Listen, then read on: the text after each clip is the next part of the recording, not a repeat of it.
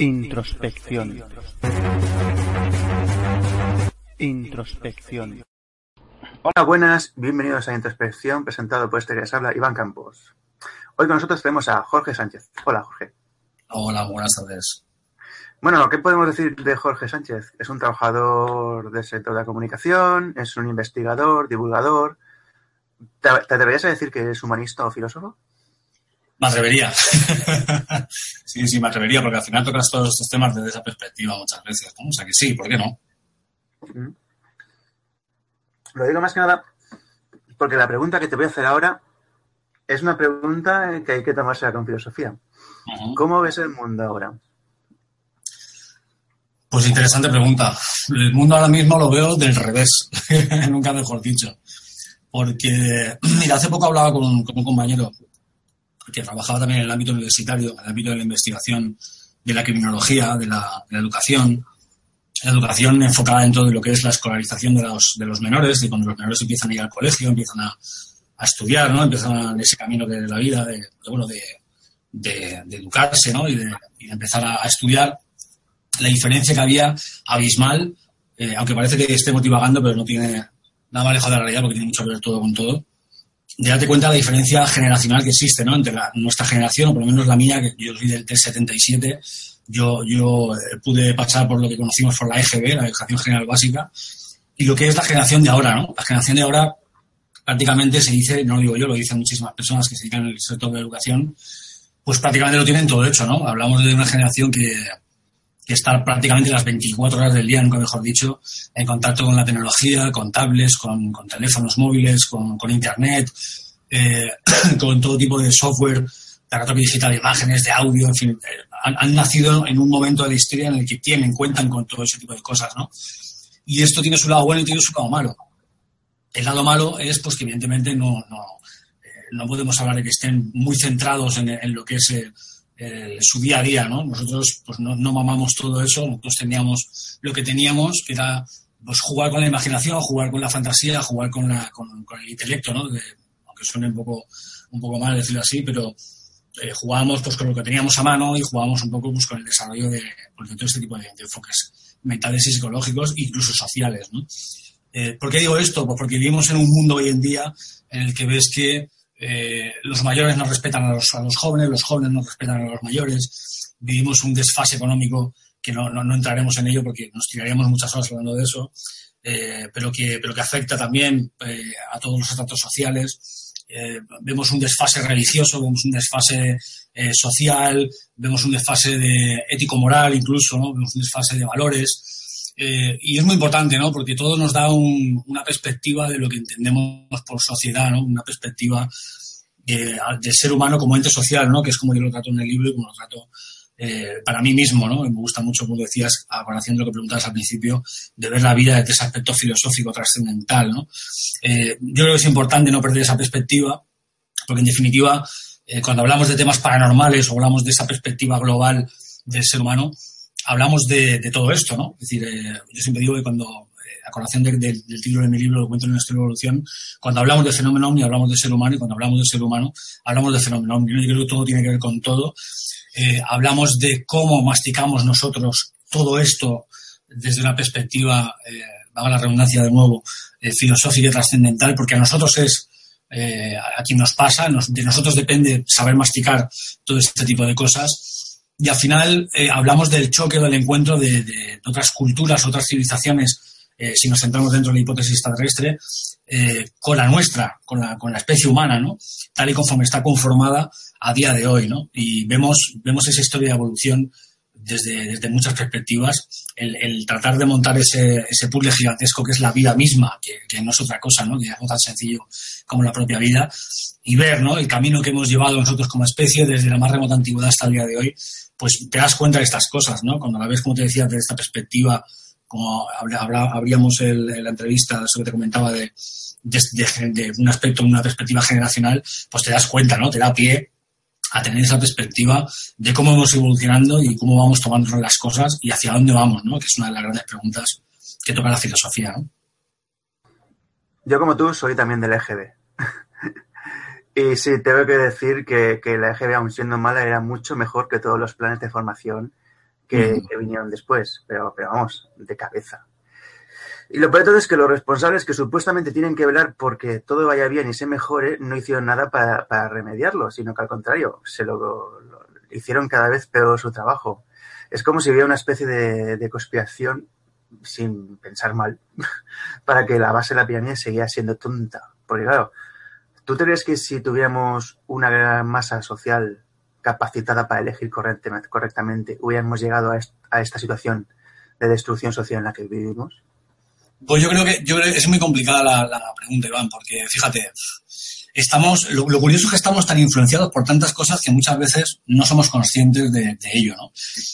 Eh, y, una prueba al respecto es la famosa, el famoso dicho, la famosa frase de que no hay mayor esclavo que el que no sabe que es esclavo, ¿no? Al final no hace falta conspirar ni siquiera, es decir, esto es algo absolutamente normal y es una constante, ha sido una constante desde siempre, ¿no? En nuestra, en nuestra vida, ¿no? En nuestra, en nuestra especie, en la especie humana.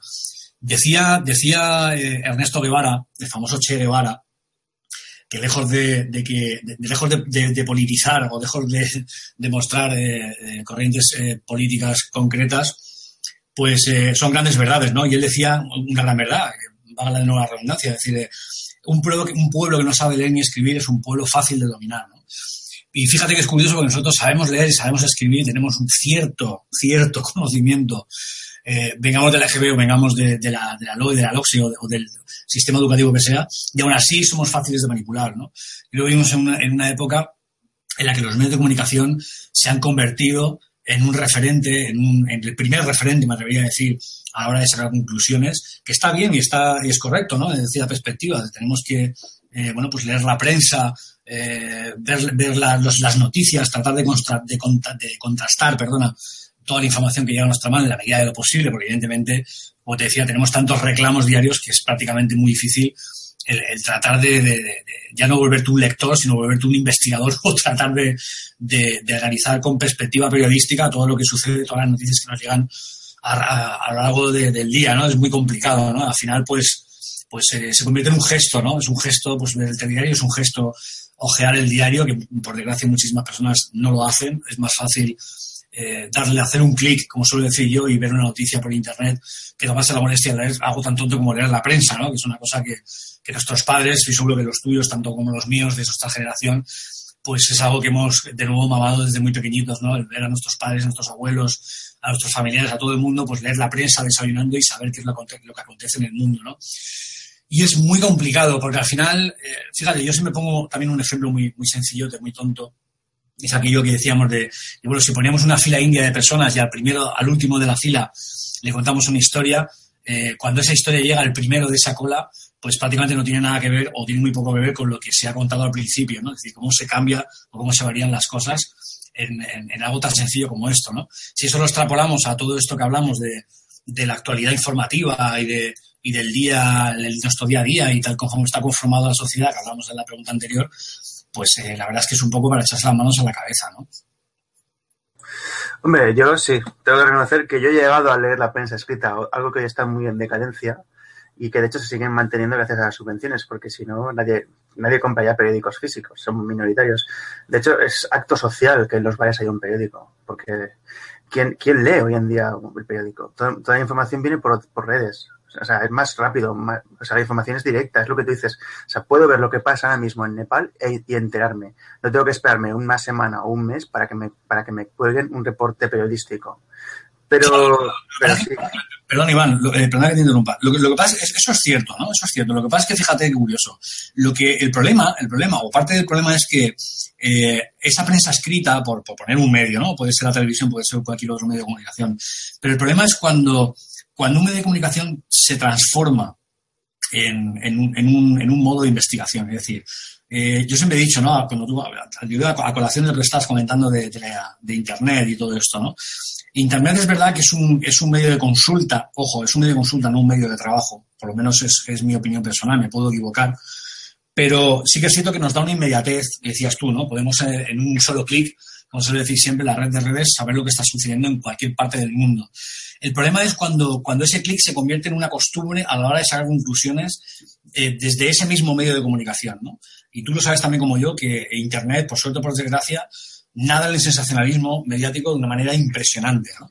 Dicho esto, no quiere decir que, todo lo que encontramos en Internet es falso y que está tergiversado. Evidentemente hay periodistas de, un alto respeto, eh, grandes profesionales o, no, tan, no, tan, no tan grandes, personas que se toman muchísima molestia, muchísimo trabajo en escribir columnas de opinión, en escribir artículos, en escribir eh, incluso, bueno, por qué no decirlo, investigaciones eh, no tiene por qué ser en el mundo paranormal, en el mundo de la noticia, de la política, en cualquier aspecto de la vida, y que son absolutamente respetables y absolutamente coherentes, objetivos y periodísticos. Pero, pero sí que es cierto que, se ha cogido la costumbre de trabajar con Internet, en muchos aspectos, ¿no? Y se ha olvidado mucho el, yo soy un apasionado de la hemeroteca, yo creo que eh, algo tan, tan, tan sencillo también como es acudir a un periódico local o incluso a un periódico nacional que se puede hacer con tu, con tu DNI tranquilamente y consultar la biblioteca desde, desde el inicio de la historia de ese periódico o de ese diario hasta el día de hoy, eh, bueno, la cantidad de información que te encuentras, eh, enfocando de la perspectiva paranormal, en el caso de los no identificados, dentro de la biblioteca es abrumador. Es decir, solamente, solamente con ese tipo de tema, ¿no? Si esto lo extrapolamos a la política, ni que decir tiene, ¿no? Pero es una pena, ¿no? También, como sabes, el recurrir a la biblioteca. Es decir, el recurrir a la biblioteca es algo ya eh, arcaico. Es decir, hay muchas personas que todavía ¿no? siguen, siguen eh, limando esa, esa costumbre que, ha quedado en el romanticismo, pero que como de nuevo no más lejos de la realidad. ¿no? Yo creo que, es una costumbre que no debe de perderse. No quita que uno eh, pueda consultar en Internet y que sea también sumatorio, es decir, no, no, no nadar de, de, distintas fuentes, ¿no? que es también lo que te da un poco la objetividad, y ver cómo varía una misma noticia en diferentes medios. Y yo creo que la pluralidad de la noticia es también lo que se ha perdido, ¿no? Yo confieso que yo voy a bibliotecas. De hecho, soy un biblioteca pública. Porque, por ejemplo, el libro rojo de Jung, que es un libro que es difícil de encontrar, pues en, bibliotecas específicas, ¿eh? Mm. Y de Internet es, es amarillismo puro y duro pero porque funcionan como los, bueno, es ya un gran medio. Entonces, si consigues audiencia, consigues fondos. Si no consigues audiencia, no consigues fondos. Pero bueno, por ejemplo, un programa de radio está limitado, a lo mejor a una ciudad, pero sin embargo, un programa de un audioprograma en internet es mundial. O sea, tienes más audiencia claro, Claro, pero Está bien, ¿no? Pero está bien, Iván. O sea, vamos a ver, aquí no, no, aquí no, no, no estoy diciendo con esto, aquí no estamos juzgando a nadie, ni muchísimo menos, ¿no? Nada más lejos de la realidad, de nuevo. Y de, eh, cada uno elige la herramienta de trabajo que se adecua más a su personalidad, al momento o, o, bueno, o a la intencionalidad que tiene uno para llegar a más gente o a menos gente. Hay gente que, que realmente no quiere o no está en su línea de trabajo el, el tratar de llegar a, a, más público o menos público. Simplemente pues quieren o les gusta comunicar, les gusta divulgar y simplemente ven en Internet pues esa posibilidad de llegar eh, a más personas, ¿no? El problema es cuando, cuando, como te digo, cuando se tergiversa eso, ¿no? Cuando se convierte, eh, cuando algo que se convierte en una posibilidad de llegar a las personas se convierte en un negocio puro y duro, ¿no? Que tú decías, se convierte en algo eh, que se escapa a, lo que es la intencionalidad inicial, pues ese es el problema, ¿no?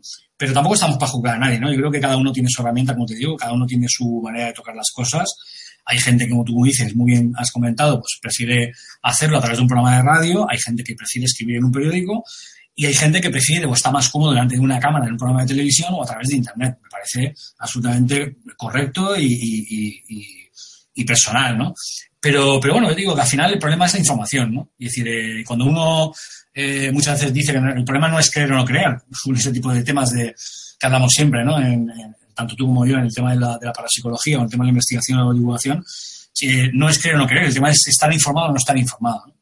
Somos herramientas, o sea, que, están, que realmente la democracia es un fraude y que estamos controlados. De hecho, hasta me atrevería a decir que sí es cierto, porque solo tienes que ver cómo reacciona la, la masa ante determinadas cosas que serían impensables. Sin embargo, callan y asienten.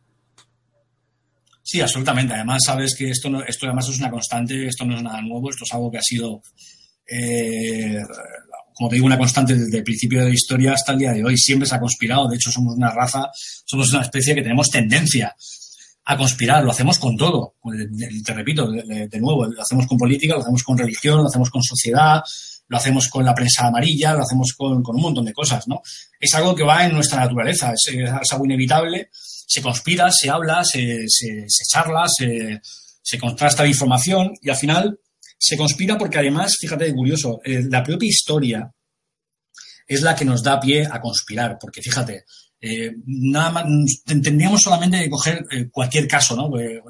Conocido como el asesinato de JFK, por ejemplo, de Martin Luther King, de John Lennon, de muchos personajes que, que nos han acompañado a lo largo de nuestra historia y que fueron asesinados en circunstancias, dejémoslo ahí, ¿no? No quiero entrar en conspiranoias extrañas, entre comillas, ¿no? Pero lo curioso es que al final se nos obliga a conspirar. Es decir, la propia noticia nos obliga a conspirar, ¿no? Y es la propia historia la que constata, porque cuando pasa el tiempo, es decir, siempre se ha dicho, ¿no? El tiempo pone cada uno su lugar y el propio será nuestro propio juez y nuestro, nuestro propio jurado, ¿no?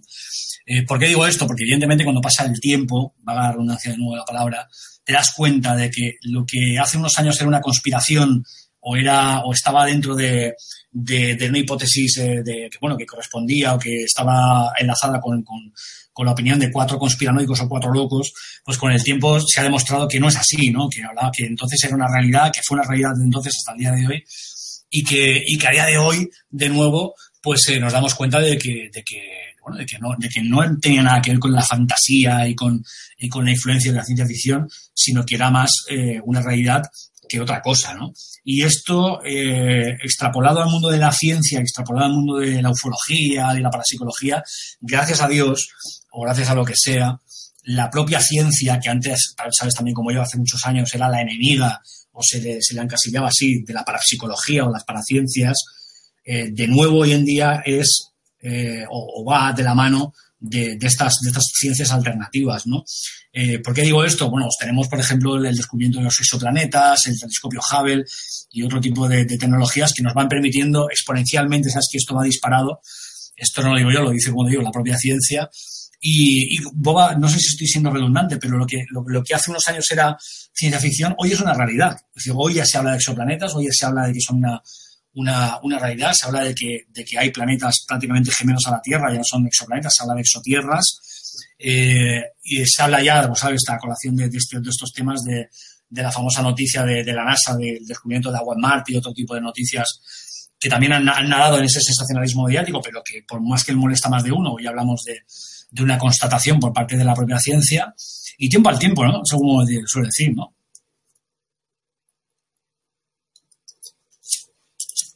Cierto, cierto. De hecho, has, has sacado, has, tocado un tema muy bueno. Agua en Marte, que es una noticia de 2006, pero que ahora le dan redundancia. Y ¿te has fijado que, nuestro planeta no está funcionando bien? ¿No estás notando que estamos como en un verano en, en pleno mes de, de, noviembre? La gente al final, si te das cuenta de lo que se trata, al final es de que la gente no sabe a qué acogerse, ¿no? Porque eh, mucha gente está muy, muy despistada con esto, ¿no? Es que, bueno, se habla de calentamiento global, pero sí que es cierto eh, que hay dos corrientes. Una que defiende que, aun siendo un calentamiento, como su propio nombre indica, eh, debería de, no, deberían de no escucharse noticias de enfriamiento, en determinadas zonas del planeta, sería al contrario, sería ese derretimiento de los cajetes polares, sería de un aumento de la temperatura muy notable, como lo estamos notando, dada de nuevo la redundancia de la palabra, en, aquí, por ejemplo, por lo menos en España, en otras partes del mundo. Estamos en noviembre y parece que estamos eh, todavía algunas partes del país en chanclas, ¿no? Por, por decirlo de algún modo, en climas eh, que podían identificarse más con junio con, o con otros meses del año, pero al mismo tiempo no sabemos realmente, ¿no? La gente, el problema es que la gente está muy perdida con la información. Volvemos a retomar lo que hablábamos antes. No se sabe, eh, la gente no sabe de lo, de lo, que se habla, ¿no? Al final no tenemos un punto de, de, apoyo objetivo claro eh, en lo que basarnos, ¿no? Siempre hay contrainformación. Igual que hay información, hay contrainformación. Y al final, eh, parece que incluso esté hecho a propósito para, para, esto mismo, ¿no? Para sembrar la incertidumbre, ¿no? Decía el gran JJ Benítez, eh, lo, lo, bueno es sembrar la duda, ¿no? Pan y circo, que se hablaba antes, ¿no? Mientras el pueblo está entretenido en saber o no qué es la verdad o qué no es, o qué no es cierto o qué no es cierto, pues yo hago y deshago mi voluntad, pues eh, otras cosas, ¿no? Pero es complicado. Yo creo que es, eh, han conseguido los medios de comunicación, pues, eh, tenernos en, ese estado fanganoso en el que realmente ni siquiera sabemos de lo que hablamos, ¿no? Y eso es realmente lo preocupante. Hombre, la, el control social es, aquí es, es, una obra maestra, tío. Porque esta última legislatura ha sido horrible no.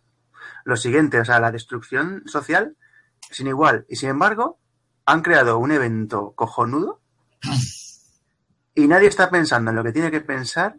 Y, dentro de poco, que creo que es dentro de tres semanas o cuatro semanas, hay que ir a votar. Y tengan en cuenta todo el daño que han hecho, eh, lo están tapando. Y yo, yo, yo quiero confiar, quiero que ya creo que es tener una gran confianza, en que los individuos tendrán cabeza y recordarán todo lo que ha pasado estos últimos cuatro años. Porque ahora mismo, eh, por ejemplo, tú sabes el pacto oculto que hay con las televisiones para no hablar de los suicidios por los desahucios.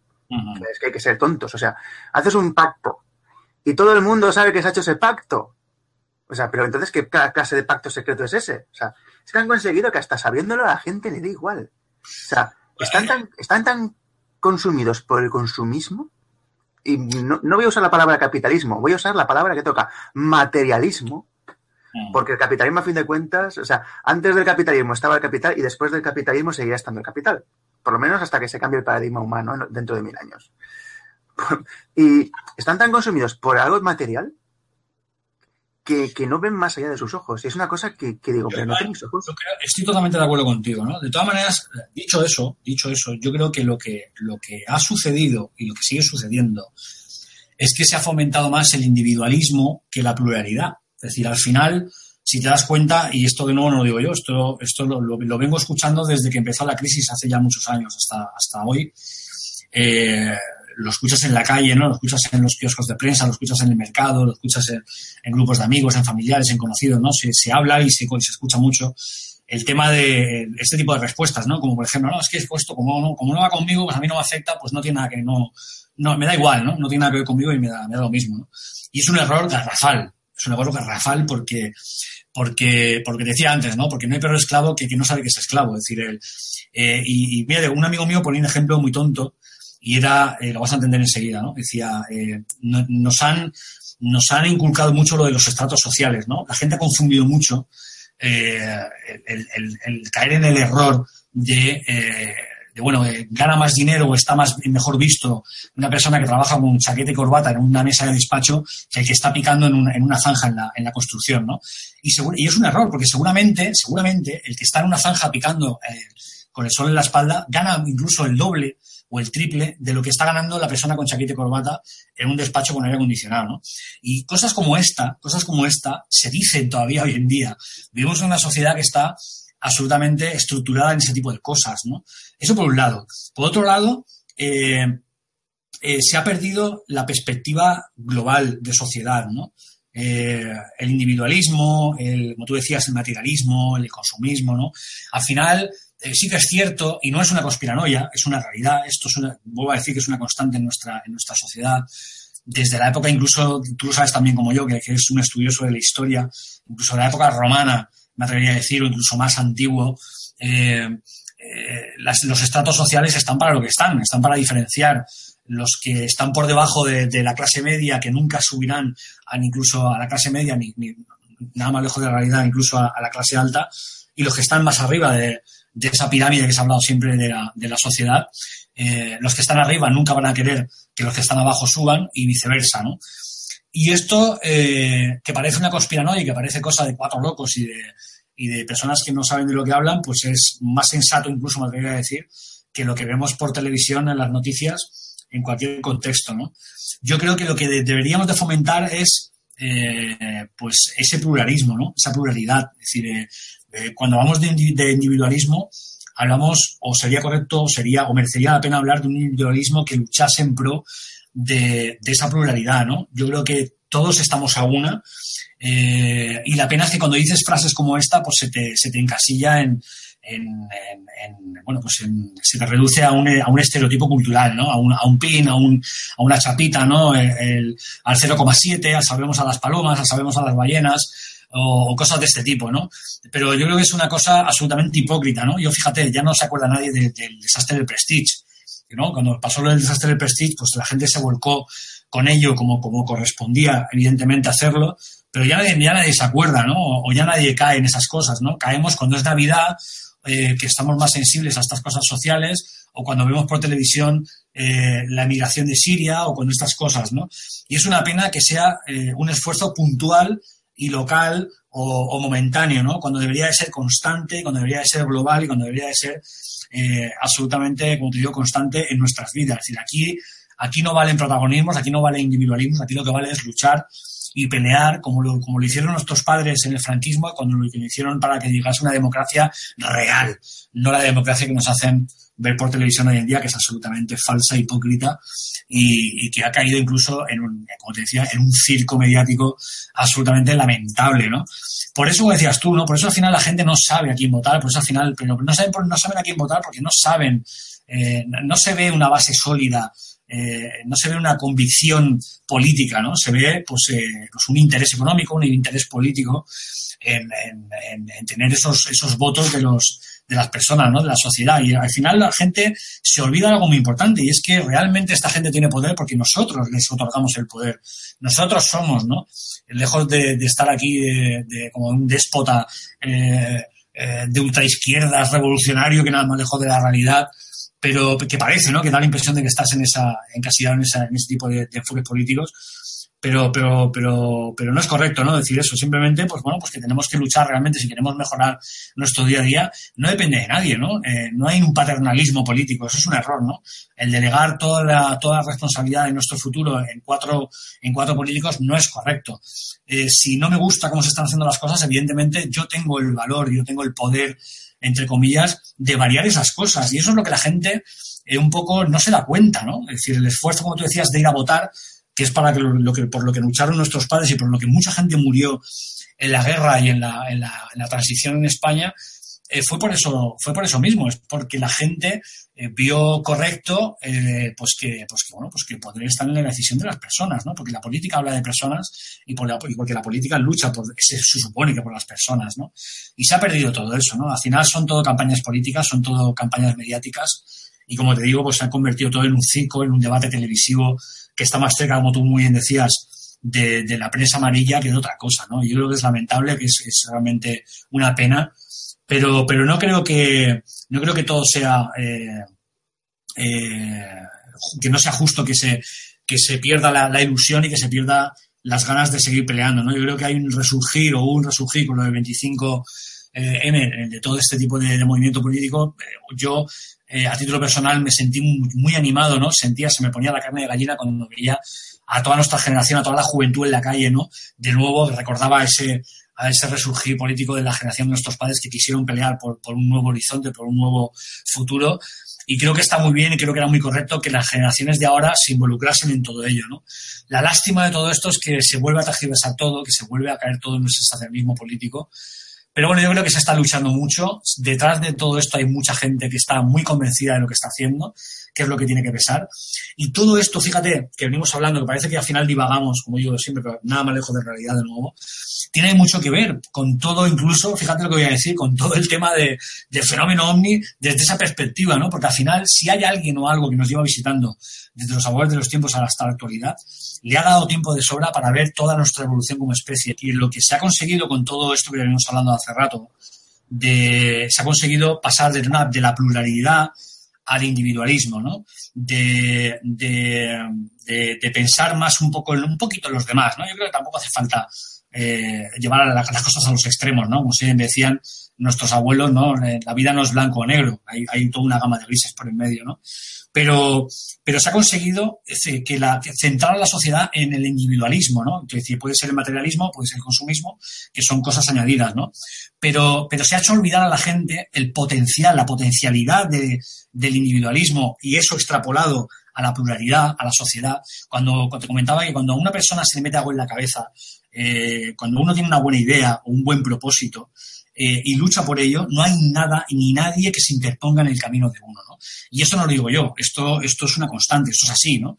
Y, eso es una lástima que se pierda, porque, porque realmente si la gente fuese consciente de, de, de, esas potencialidades, es decir, cuando, cuando yo me propongo ayudar a alguien y lo hago por mis narices y quiero conseguir y lo consigo y, me pongo a, 100%, a 110% con ello, eh, lo voy a conseguir. Tengo un, un 98% de posibilidades de que lo consiga, ¿no? porque realmente tu propósito, no hay nada que se interponga entre tu propósito y tu finalidad.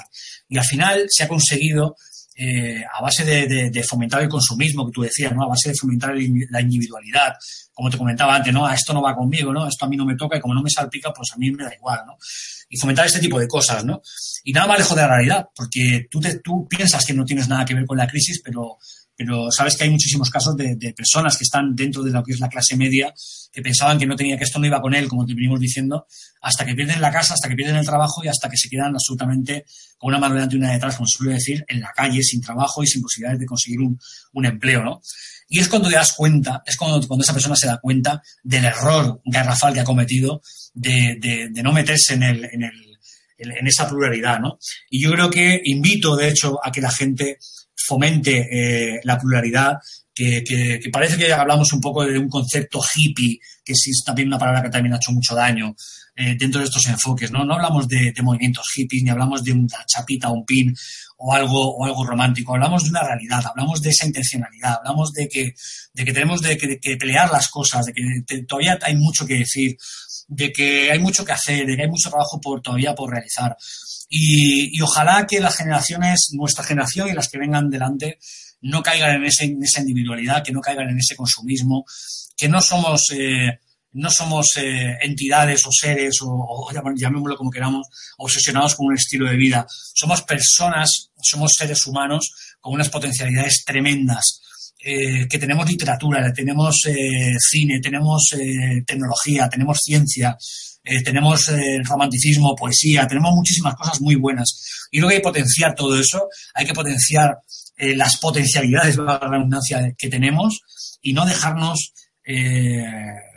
pues, como te diría, no dejarnos, que no caer en estas, en estas otras cosas que nos, que nos, que nos hacen tanto daño. ¿no? Yo creo que es lo importante y con lo que tenemos realmente que quedarnos. Perfecto. Y vamos a, y vamos a finalizar, pero antes de finalizar, eh, vamos a hablar un poco de tu trabajo, no sé si llamar social o personal, porque tú has escrito un libro que se llama Documento Omni, ¿no? Donde recopilas casos de personalidades como Rivera, von, Kaiser y otros investigadores, y estás ahora mismo preparando, bueno, no sé si preparando o escribiendo un nuevo libro que habla sobre, sobre, creo que es Paquita, una mujer que fue aducida, ¿no?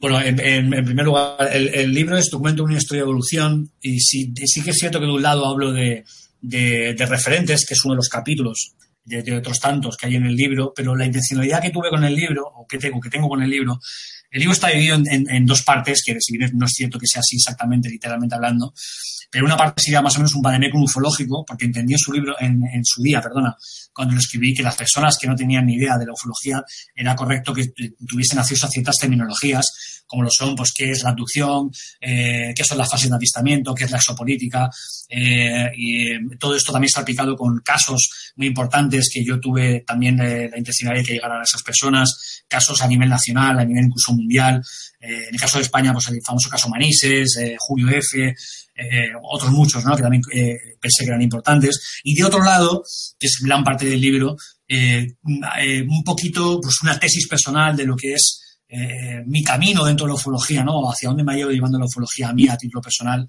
que es a esta visión que estamos hablando todo el tiempo, trascendental y social, ¿no? Cómo afecta al fenómeno mío, cómo afectaría al ser humano de, de, muchísimas perspectivas, ¿no? De esta perspectiva que te decía de nuevo, eh, que podemos dar esa imagen que damos como especie, ¿no? Que es el ser humano. De otro lado, ese nuevo libro que estoy escribiendo, que de, momento llevo un tiempo, lo tengo un poco, lo he dejado un poco de lado porque estoy ahora con el estreno del documental, documento de nuestra evolución, el documental, eh, que se estrena el día 26 de noviembre en los cines Panoramis de Alicante, eh, así como en otros, en otros lugares como el Congreso Mazarón Más Allá, en, Mazarrón, en Murcia, que será en febrero, donde también vendrán otros compañeros como Miguel Blanco, que realizará Espacio en Blanco en directo en Radio Nacional de España, eh, Jesús Callejo, eh, Paloma Navarrete, con, la que también he hecho otros programas de radio, otros compañeros. Eh, pero tú decías si era un trabajo personal o un trabajo social. Creo que al final comienza siendo un trabajo personal, pero evidentemente la intencionalidad que hay es, una finalidad social. Es decir, al final lo que trata uno, como buenamente puede, es de llegar a los demás de tratar de, conmover a los demás, si es que se tienen que conmover o si es que tiene que llegar o tiene que despertar algo en, el lector, porque entiendo que también hay eh, personas que a las que no se les despierta nada, pues bueno, pues eh, estupendo, y otras a las que se, les conmueve o se les llega de otra, perspectiva. Aquí al final lo que se trata es de llegar, como te digo, a los demás, y, hay una intencionalidad sana, una absolutamente sana, absolutamente objetiva, porque como te das cuenta, eh, en mi libro siempre, tanto en el libro como en el documental, el verdadero protagonista es el ser humano, porque como te decía al principio, es a nosotros aquí nos pasan estas cosas, y, es, es quizás eh, la hipótesis que más me ha fascinado desde siempre, ¿no? ¿no? No centrarnos en aquellas de los antiguos astronautas, que muy respetables, y Chin, etcétera, etcétera, eh, que es muy correcta, por otro lado, también a título personal, sino eh, darnos cuenta de que, como te digo, pues nosotros somos realmente lo que, lo que, lo que merece la pena, ¿no? De nosotros depende el que, el que este tipo de temas ganen la respetabilidad que se merecen, que yo creo que ya es hora de hablar de respetabilidad, después de tantos años, después de casi 60, 50 o 60 años de fenómeno ovni, y creo que ya es hora de que se tome eh, en serio, ¿no? Porque afecta y sigue afectando a nuestra especie, ¿no? Pues, Jorge, pues muchas gracias porque has hablado claro. Se puede hablar más alto o más bajo, pero no más claro. Y eso es una cosa que. No, no, te lo agradezco porque otros autores hacen una parrafada que tienes que tener un vocabulario y un diccionario al lado para poder entenderles. No, al final, sabes al final es lo que te digo, Iván, al final somos personas, ya te digo, aquí no valen protagonismos, aquí no valen popularidades, no valen famas, aquí lo que vale es, eh, como te digo, el llevar a los demás, ¿no? Llegar a las personas. Y además, ya con esto termino, eh, también estarás tan de acuerdo como yo, seguro, estoy seguro de ello. Yo siempre he sentido y sigo sintiendo, eh, y lo seguiré sintiendo siempre, una, gran, un gran, una gran responsabilidad, porque porque precisamente nosotros que tenemos la gran suerte, que hablábamos a micrófono cerrado, de llegar a las personas, no hacemos ningún flaco favor eh, fomentando el sensacionalismo y fomentando eh, lo que no es objetivo. ¿no? Yo creo que formamos parte de, de, ese gran puzzle que te comentaba antes formamos parte, de hecho, creo que es incluso hoy en día ya se nos está encasillando como, como esa nueva generación de investigación, de, divulgación. Es una gran suerte que compañeros, como te decía, como Miguel Blanco, eh, grandes maestros de la ufología del misterio en nuestro país, que hoy en día, por lo menos a título personal, tengo la suerte, que son, que son compañeros que es una responsabilidad coger con tu mano con fuerza ese relevo y luchar y seguir trabajando en que, esa objetividad llegue a los demás, porque porque es una responsabilidad y realmente es una responsabilidad. Así es que seguimos trabajando en pro de esa objetividad y en pro de llegar a, las personas, que es realmente lo que vale la pena, ¿no? El resto es, como sabes, todo relleno, es, es algo que es circunstancial, ¿no? A veces incluso pues la, bueno, pues no me gusta utilizar la palabra, pero la fama o la popularidad, pues bueno, pues es inevitable, ¿no? Eh, bueno, pues estás en redes sociales, estás en radio, estás a veces puntualmente en televisión, y pues es una cosa más que forma parte de todo esto, ¿no? Pero no, no nos quedemos con eso, ¿no? Yo creo que, lo que pesa es lo otro y, sabes que estamos aquí para lo que estamos y, y bueno, en pro de los demás, que es lo que cuenta. Vale, pues muchas gracias por haber acudido a Introspección. Esperamos tenerte otra vez en Introspección y espero que a todos ustedes esto les haya servido, les haya aportado algo y les espero en el siguiente programa. Muchas gracias.